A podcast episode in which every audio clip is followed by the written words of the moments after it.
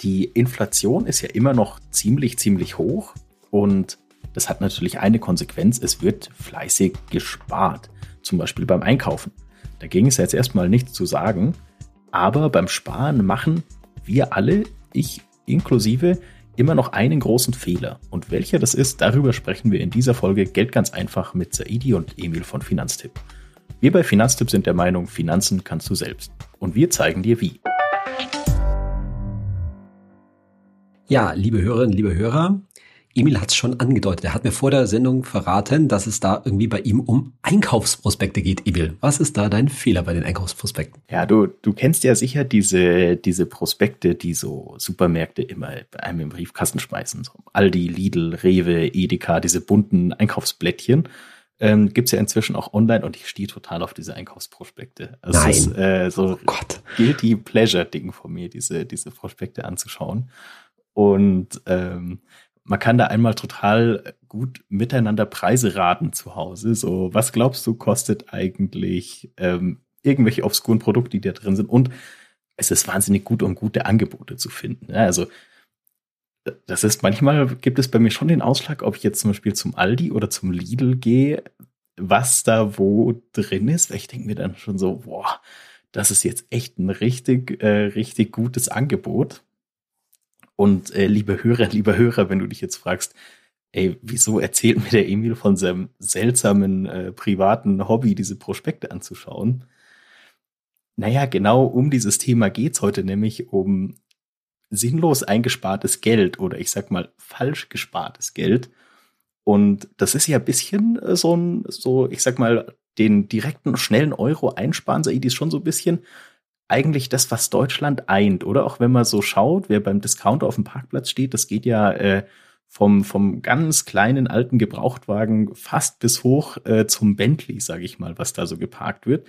Also so den, den schnellen Euro ähm, an der Kasse rausholen, das ist schon so ein, so ein Ding in Deutschland, oder? Ja, also die Beobachtung teile ich zuerst mal Emil total, ne, dass ich glaube, also beim Aldi, da ist sich niemand oder wenige Leute, sage ich mal, zu fein dafür. Ja, das hast du mit den Autos äh, völlig richtig erkannt und offensichtlich bist du da ja auch nicht äh, fremd.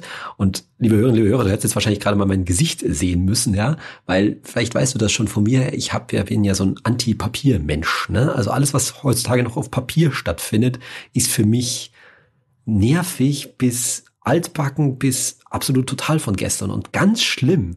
Ganz, ganz schlimm finde ich genau diese Einkaufsprospekte. Wenn die bei mir im Briefkasten, also abgesehen davon, dass für mich ja Briefkasten abgeschafft gehört haben, also Post nervt mich ja schon mal unglaublich. Aber wenn ich da auch noch so Einkaufsprospekte da drin finde und die dann mit, mit Verachtung gleich gegenüber in die Altpapiertonne Feuer, frage ich mich immer, wer in aller Welt sind die Menschen, die diese Einkaufsprospekte jemals noch anschauen und es rechtfertigt, dass wir dafür CO2 in die Umwelt blasen. Und jetzt stelle ich gerade fest, es ist Emil von Finanztipp. Ja, ich hätte es fast nicht gedacht, aber es ist tatsächlich wirklich so, ja.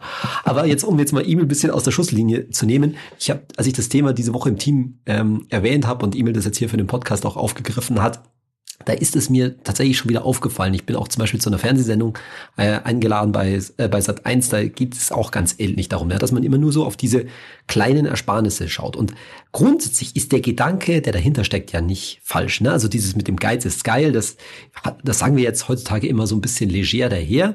Grundsätzlich, glaube ich, sind die Deutschen ja schon einfach eher ein sparsames Volk. Wir liegen ja auch von der Sparquote, zum Beispiel im internationalen Vergleich, relativ weit vorne. Die war so während Corona mal irgendwie fast bei 18, 19 Prozent und jetzt ist sie wieder auf dem mehr oder weniger langjährigen Trend so oberhalb von 10 Prozent, so 11 Prozent oder sowas in Richtung. Und das, also vom verfügbaren Einkommen werden also etwa 11 Prozent weggespart. Und wie gesagt, das ist im internationalen Vergleich ziemlich viel. Die Niederlande liegen noch ein bisschen drüber. Die Schweizer sind so die Obersparfüchse, die liegen da nochmal deutlich drunter. Aber was man zum Beispiel vielleicht erstaunlich finden wird, ja, dass sowohl die Amerikaner als auch zum Beispiel die Japaner, das hat mich gewundert, ich habe jetzt die Zahlen nicht im Kopf, aber deutlich niedriger liegen. Also die sparen deutlich weniger zum Beispiel als, äh, als die Deutschen. Also grundsätzlich so diese Sparmentalität ist ja nicht falsch.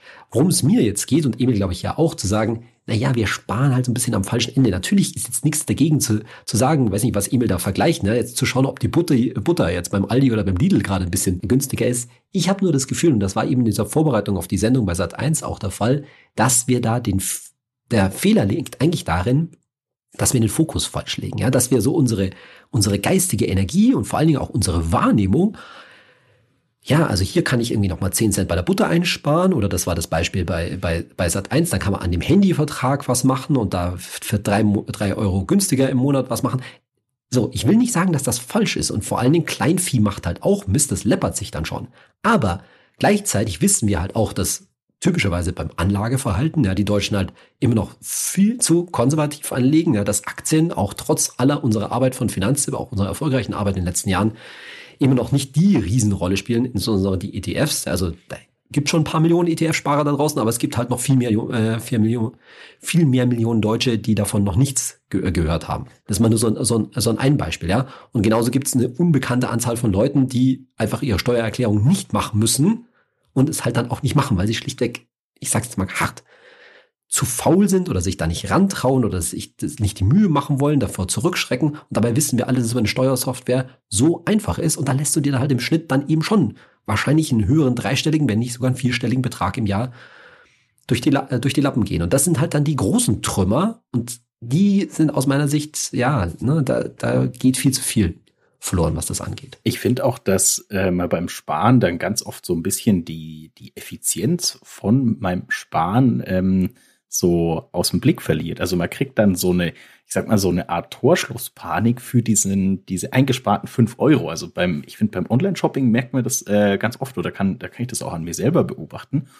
Da bin ich so, jetzt habe ich was gefunden, das ich will und dann suche ich aber noch mal rum und bin in so Preissuchmaschinen und so, wo das jetzt am günstigsten ist und am Ende verbrauche ich damit bestimmt 45 Minuten, vielleicht sogar eine Stunde und dann spare ich lass es fünf Euro sein. Fünf Euro sind da schon eine gute Einsparung. Wenn ich jetzt eine Stunde brauche, um diese fünf Euro rauszuholen, dann war das eigentlich ein ziemlich schlechtes Geschäft. Wenn ich mir mal überlege, was mir jetzt so, ähm, wie viel Geld ich quasi bieten würde, damit mein Tag 25 statt 24 Stunden hat, da würde ich schon einiges mehr bieten als, als fünf Euro. Oder für so eine Stunde gratis Schlaf in der Nacht oder so wäre, glaube ich, den, den meisten Leuten auch viel mehr wert. Aber da verplempert man sie dann quasi. Oder ähm, auch der Handyvertrag, den du angesprochen hast, ist, finde ich, so ein klassisches Beispiel. Dann sagt man, oh, ich hole jetzt das Maximum bei meinem äh, Handyvertrag raus, was der ID, glaube ich, immer noch nicht gemacht hat. Ähm, ich werde nicht müde, das zu erwähnen. Also um mich jetzt natürlich zu verteidigen, da ist halt auch nicht der Need so groß da. Also erstens, mein Datenvolumen reicht mir halt doch dann jeden, äh, jeden Monat, ja. Und jetzt um, ich weiß es nicht, ich würde schätzen, irgendwie fünf Euro im Monat zu sparen, ja ist es mir dann irgendwie, ist halt der Druck nicht groß genug, muss man ganz klar so sagen, ja. Aber das rührt halt bei mir immer aus der, aus dem Bewusstsein heraus, es ist halt grundsätzlich bei mir finanziell alles in Ordnung, ja, weil ich mich ans Vier-Töpfe-Prinzip halte und ich genau weiß, ich habe keine finanziellen Sorgen. Natürlich kann man sagen, fünf Euro sind 60 Euro im Jahr, damit könntest du was Besseres anstellen. Aber ich glaube, da, da müssen wir halt alle, so wie du es ja auch gerade gesagt hast, selber damit haushalten, wie viel uns unsere Zeit wert ist und wie viel man noch reinsteckt. Wenn man sagt, ich, ich will da viel Zeit reinstecken, weil manchen Leuten, zum Beispiel bei den Einkaufsprojekten von den äh, Discountern, ja, ist es manchen Leuten oft dann das die Zeit wert und die macht das dann auch richtig Spaß, ja, Finanzmitarbeiter äh, hier im Podcast eingeschlossen. Äh, eingeschlossen. Das, da ist ja jeder frei, seine Zeit zu allokieren. Aber ich glaube, dass halt oftmals Sachen darüber übersehen werden. Also typischerweise, ne, ob ich jetzt eine Frage kriege, jetzt wie gesagt bei dieser Sat1-Geschichte, ob man jetzt an dem Handyvertrag was machen kann oder bei der Haftpflichtversicherung vielleicht nochmal einen Zehner im Jahr einsparen kann. Das sind so Größenordnungen, die da, die da gehen. Aber sozusagen, da fehlt halt der, der Blick auf das große Ganze. Wir machen jetzt zum Beispiel auf YouTube regelmäßig dieses Format Saidi Senf, wo wir so einen kleinen Fragebogen rausgeschickt hatten, wo die Leute mal so wirklich alles von sich eintragen sollen. Also nicht alles im Detail, aber vor allen Dingen ist das, das darauf auf die großen Fragen. Ne? Wie hast du deine Altersvorsorge aufgestellt? Wohnst du zur Miete im Eigenheim? Wenn du zum Eigenheim wirst, wie, wie teuer ist das? Wie viel Geld steckst, äh, steckst du da rein? Hast du Schulden und so weiter? Und das nenne ich ich habe das mal das Big Picture genannt, ja, so mal insgesamt drauf zu schauen im Sinne von einer Vermögensbilanz, hat man hier im Podcast auch schon, wie bist du insgesamt aufgestellt und erstmal die großen Trümmer zu bearbeiten, weil da geht's dann oft darum, ne? Also wie gesagt, ich will mich nicht wundern, wenn viele Leute danach schauen, ob sie jetzt zum Beispiel ihren Handyvertrag günstiger kriegen oder nochmal bei der Versicherung ein bisschen was einsparen können, aber gleichzeitig halt nicht wissen, dass jetzt, ich sag jetzt mal, die typische fondgebundene Rentenversicherung, die sie noch hinten haben, die ihnen irgendein Finanzvermittler mal äh, vermittelt hat, für die halt einfach schweineteuer ist und jeden, jedes Jahr, weiß ich nicht, je nach Größe natürlich, mehrere hundert Euro von ihrer Altersvorsorge frisst, die man, sagen wir mal vorsichtig gesagt, mindestens genauso günstig über einen ETH-Sparplan oder ähnliches, ähnliche günstige Produkte abschließen lassen könnten. Also ich habe oft das Gefühl, ja, den Wald vor lauter Bäumen nicht sehen. So, wir schauen nur auf die einzelnen kleinen Bäume und fragen uns, ob die noch noch grüner gehen, gehen könnten und sehen nicht, dass das der, der große Pfad durch den Wald aber eigentlich, äh, also wir uns in dem Wald längst verloren haben. Bin ich, äh, bin ich ganz bei dir. Also es ist für mich auch wie mit dem, dem Handyvertrag, sie immer ganz oft, dann äh, nimmt man vielleicht einen günstigeren Handyvertrag, aber die Netzabdeckung ist schlechter. Dann ist ja zum Beispiel auch wieder die Frage, habe ich jetzt wirklich was eingespart oder habe ich mir jetzt einfach nur am Tag 60 Minuten mehr einen hohen Blutdruck eingehandelt, weil ich äh, mal wieder kein, kein Netz habe, was ja in, in Deutschland gefühlt ähm, relativ oft passiert. Aber ich finde, das ist so eine äh, super interessante Frage. Woran, woran liegt es, dass wir, dass wir diese Entscheidungen ähm, treffen? Und meine Vermutung ist einfach, es ist einmal wahnsinnig schwer, die, die größeren Einsparungen zu überblicken. Also wenn ich jetzt an, hey, Emil schaut Samstag in dieses Einkaufsprospekt und denkt sich so, okay, wow, die Butter ist aber diese Woche bei dem Discounter 50 Cent billiger, also gehe ich diese Woche zum Einkaufen dahin, weil ich Butter kaufen muss, weil ich backen muss oder so.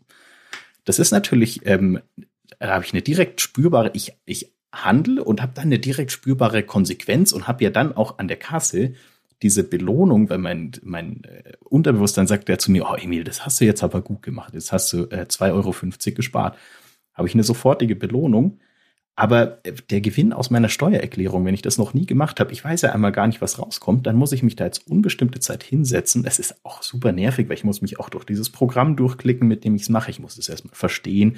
Ich muss diese ganzen Belege raussuchen. Also es ist erstmal, ähm, ich muss jetzt am Anfang relativ stark investieren und äh, der Gewinn ist für mich ja erstmal rätselhaft. Es bleibt so im Wagen.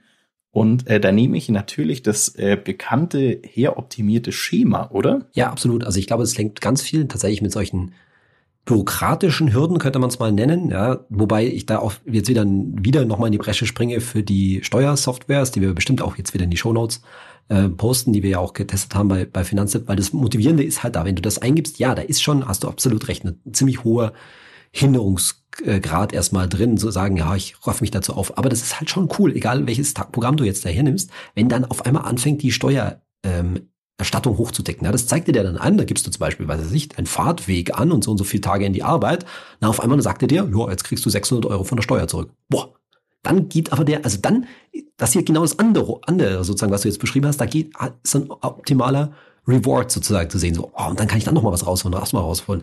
Da wo ich dann immer sage, na ja, also, Wahrscheinlich hast du dann die großen Punkte schon abgehandelt. Es, geht jetzt nicht darum, nochmal die letzte Rechnung für einen Locher für äh, 5,99 äh, zu suchen, die ich nicht mehr finde, äh, die ich nicht mehr finde. Ja, das, darum geht's dann nicht mehr, weil dann steigt dann die Steuererstattung damit auch nicht mehr so.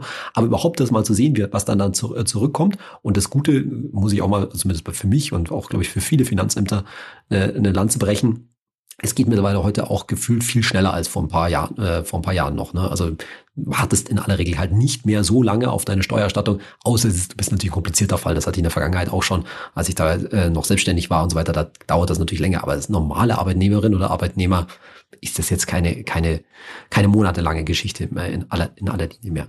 Und dann ist es halt, also das ist einmal diese bürokratische Hürde, über die wir irgendwie drüber müssen. Das gilt natürlich genauso, wenn du jetzt irgendwie komplizierten Versicherungen, also man kann halt leichter eine Autoversicherung vergleichen, als jetzt zu fragen, passt meine Berufsunfähigkeitsversicherung noch oder habe ich überhaupt eine? Ne? Weil da musst du durch diese ganzen Fragebögen durch, du musst eventuell mit den Ärzten äh, sprechen oder die Unterlagen holen und so weiter. Das ist natürlich ein Riesenaufwand und da lässt man halt wirklich Sachen liegen, aber das sind halt auch die, die essentiellen Sachen im Leben, bei dem, auf die man dann, wenn man mal krank wird oder sowas, angewiesen ist oder anders gesagt richtig froh ist, dass man sich vor, ich sage jetzt irgendwas, vor 20 Jahren mal auf den Hosenboden gesetzt hat und das Ding ähm, gemacht hat. Und die andere Sache, das will ich noch kurz ansprechen, ist halt so diese Langfristgeschichte. Ich habe ja auch schon in diversen YouTube-Videos mal wieder darauf hingewiesen. Das klingt immer ganz toll, wenn wir da so irgendwelche Sparpläne mit, was weiß ich, sechs, sieben Prozent Rendite pro Jahr hochrechnen. Also erstmal ist das halt nicht linear, ne? weil das wissen wir auch, an der Börse geht's halt dann mal um 10, 20 Prozent auch in einem Jahr mal nach unten und dann geht's aber auch zwischendurch mal 30 Prozent in einem Jahr nach oben und das schwankt das irgendwie wild rum. Aber so richtig krass tut sich da halt über viele Jahre in den Depots nichts. Und selbst wenn du ich sag jetzt irgendwas, ja, 10.000 Euro, egal ob einmalig oder Sparplan, mal angespart hast und es ist richtig gut gelaufen für ein paar Jahre, dann, dann hat sich das auf 20.000 Euro verdoppelt, sage ich jetzt einfach mal. Ja, das wäre dann schon eine ganz ordentliche Rendite innerhalb von ein paar, paar Jahren. Kann passieren. Aber am Ende muss halt ja sagen so, ja, 20.000 Euro, ne, ist jetzt nicht so richtig.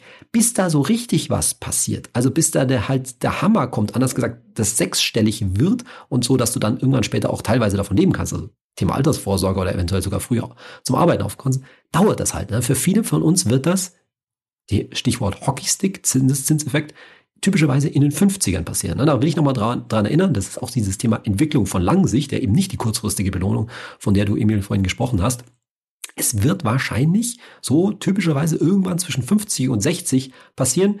Naja, dann hast du halt mal ein gutes Jahr mit 10% Rendite.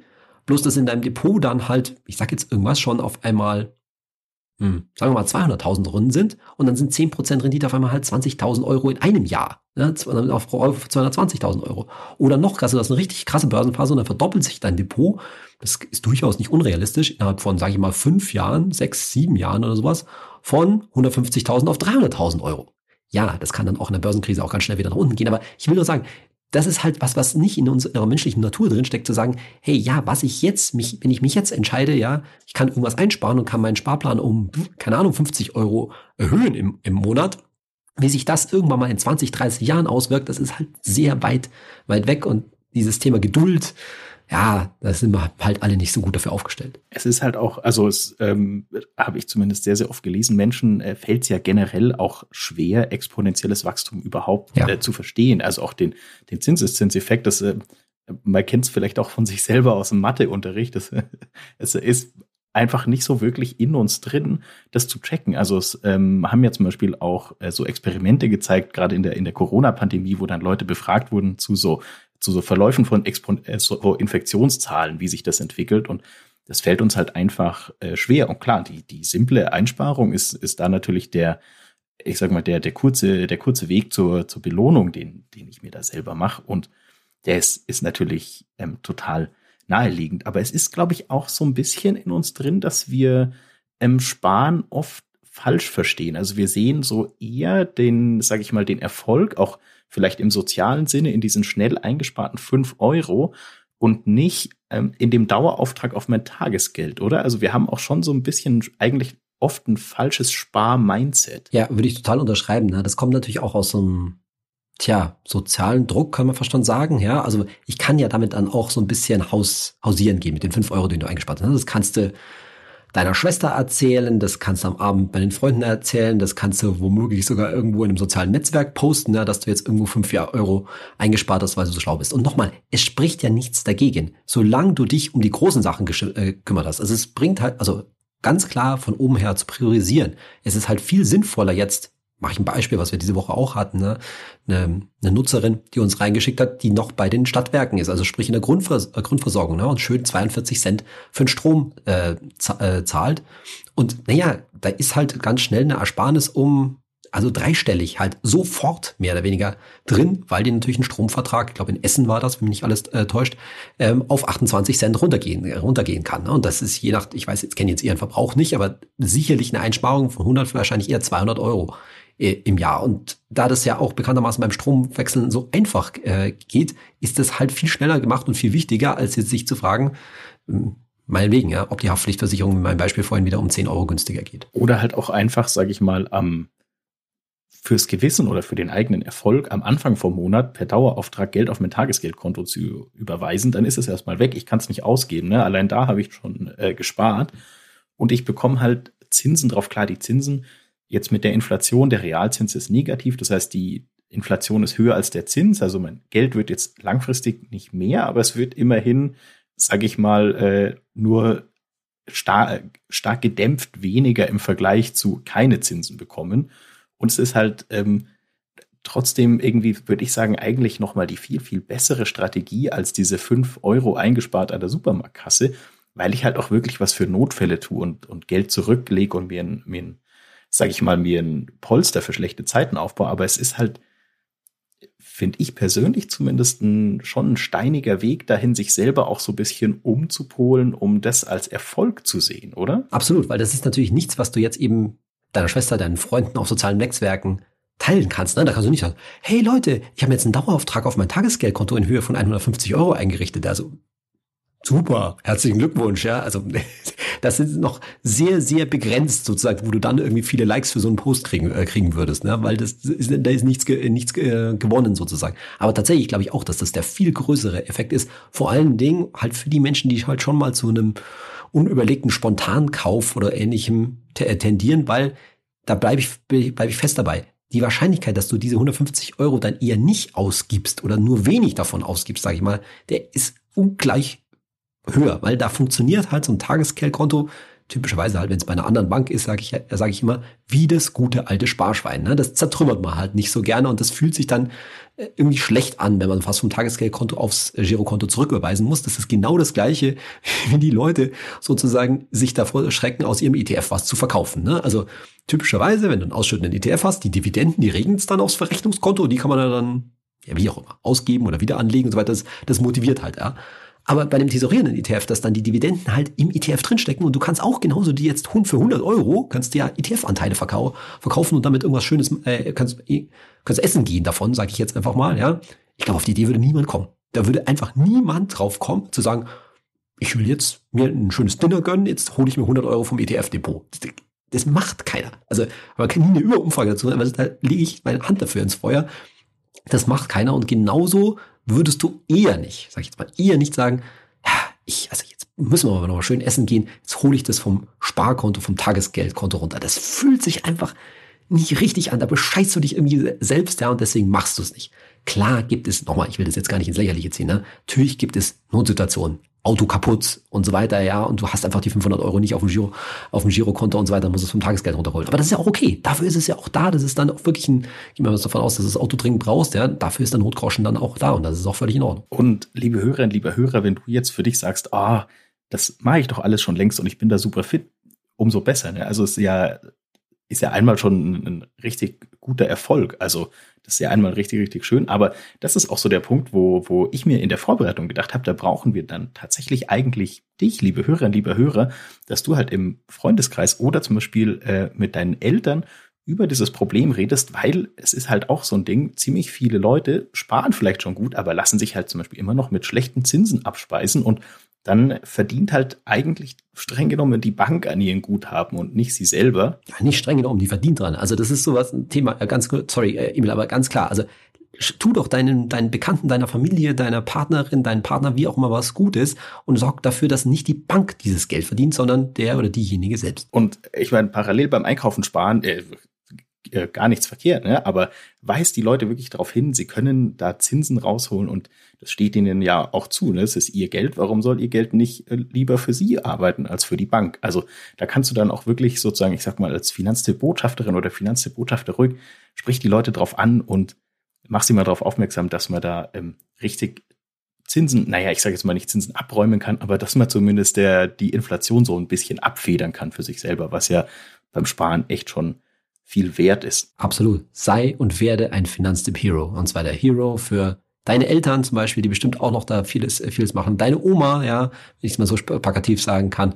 Oder der beste Freund oder die beste äh, Freundin, die sich halt nicht so sehr um das eigene Geld kümmern. Und damit sind wir auch schon bei den Fragen angekommen. Und die erste geht auch direkt um das Thema Sparen. Und zwar um ETF-Sparpläne, kommt von Marbergeria. Hey Saidi, kann man anfangs einen hohen Einmalbetrag in einen ETF-Sparplan einzahlen und monatlich dann immer 150 Euro? Also kurze Antwort, ja und sollte man sogar auch, wenn es geht. Ja, ist überhaupt nichts dagegen zu, also, zu sagen und vielleicht, ich höre da so ein bisschen so ein kleines Missverständnis raus, in einen ETF-Sparplan. Also in dem Sinne, wie soll ich sagen, gibt es keinen ETF-Sparplan, um es mal so zu sagen, ja, weil das ist nur eine eine Funktion, die letztendlich so ein Wertpapierdepot anbietet, ist es halt regelmäßig zum Beispiel von deinem Girokonto Geld abbucht und dafür ETF-Anteile kauft. Aber was es gibt, ist natürlich die ETF, den ETF als Position in dem Wertpapierdepot und für, in den kann man ohne Probleme einmalig Geld einzahlen, übrigens jederzeit, auch jederzeit einmalig Geld wieder rausholen und eben zusätzlich dann monatlich in diesem Beispiel 150 Euro einzahlen. Da spricht auch gar nichts dagegen und jede, alles Geld letztendlich, was man früher eingezahlt hat, also insbesondere den Einmalbetrag, den ich nehme an, die Userin hier anspricht. Naja, je früher der im ETF und damit im Aktienmarkt landet, desto langfristiger macht er wahrscheinlich über viele Jahrzehnte einen höheren eine höhere Rendite, einen höheren Gewinn und deshalb macht es total Sinn, jetzt nicht irgendwie den auf eine längere Zeit zu strecken, sondern wenn, wenn man sich das traut, macht es vom Rationalen her gesehen ähm, total Sinn, den auf einmal da einzuzahlen. Und dann muss man auch nicht zwei verschiedene ETFs zum Beispiel nehmen. Ne? Das, die Frage kriege ich auch manchmal, dass man jetzt den Einmalbetrag auf einen ETF nimmt und dann macht man auf einen anderen ETF einen Sparplan. Nee, das kann alles, wie wir immer sagen, in einen einzigen ETF. Und die zweite Frage kommt von Jenny Wasner. Hey Saidi, gesamtes Vermögen über Finanzberater verwalten lassen? Ja, da würden wir natürlich von Finanztipp in aller Regel sagen, nee, ne, weil wir bei Finanzen eben der Meinung, äh, bei Finanztipp der Meinung sind, du kannst deine Finanzen selbst machen. Genau das ist gemeint. Ich vermute mal, wenn der schon, wenn die Frage von Jenny hier schon lautet, gesamtes Vermögen, dass es wahrscheinlich um etwas mehr Geld geht. Und da traut man sich vor allen Dingen, wenn man da dran gekommen ist, vielleicht Erbe oder ähnliches, ja, Elternhaus verkauft oder ähnliches, traut man sich vielleicht erstmal nicht ran.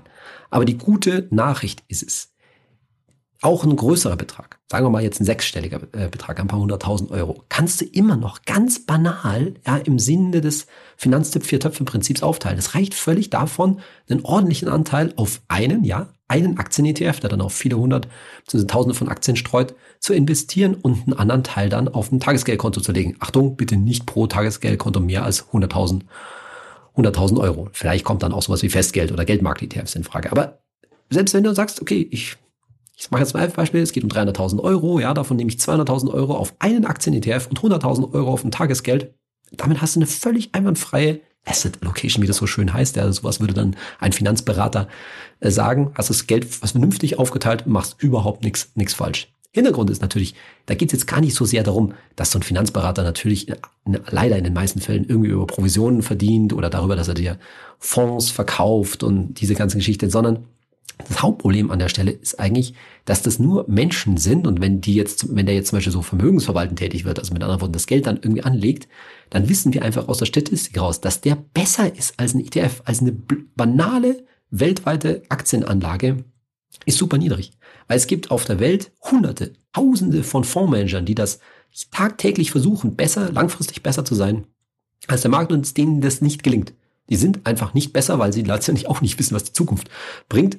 Und sie versuchen sich halt gut zu verkaufen, so wie sich auch viele Finanzberater versuchen zu verkaufen und werden es in den allermeisten Fällen nicht schaffen, besser zu sein als so eine banale ETF-Anlage. In aller Regel auch, weil sie selbst und das, was sie anpreisen, die Produkte, in vielen Fällen halt dann auch doch teuer sind. Und es macht halt einen Unterschied, ob man ein Prozent pro Jahr, sage ich jetzt mal relativ niedrig, mehr an Kosten zahlt oder nicht. Das macht sich vor allen Dingen bei großen Summen ganz ordentlich bemerkbar. Und damit sind wir auch schon wieder am Ende, liebe Hörerinnen, liebe Hörer. Vielen Dank fürs Zuhören.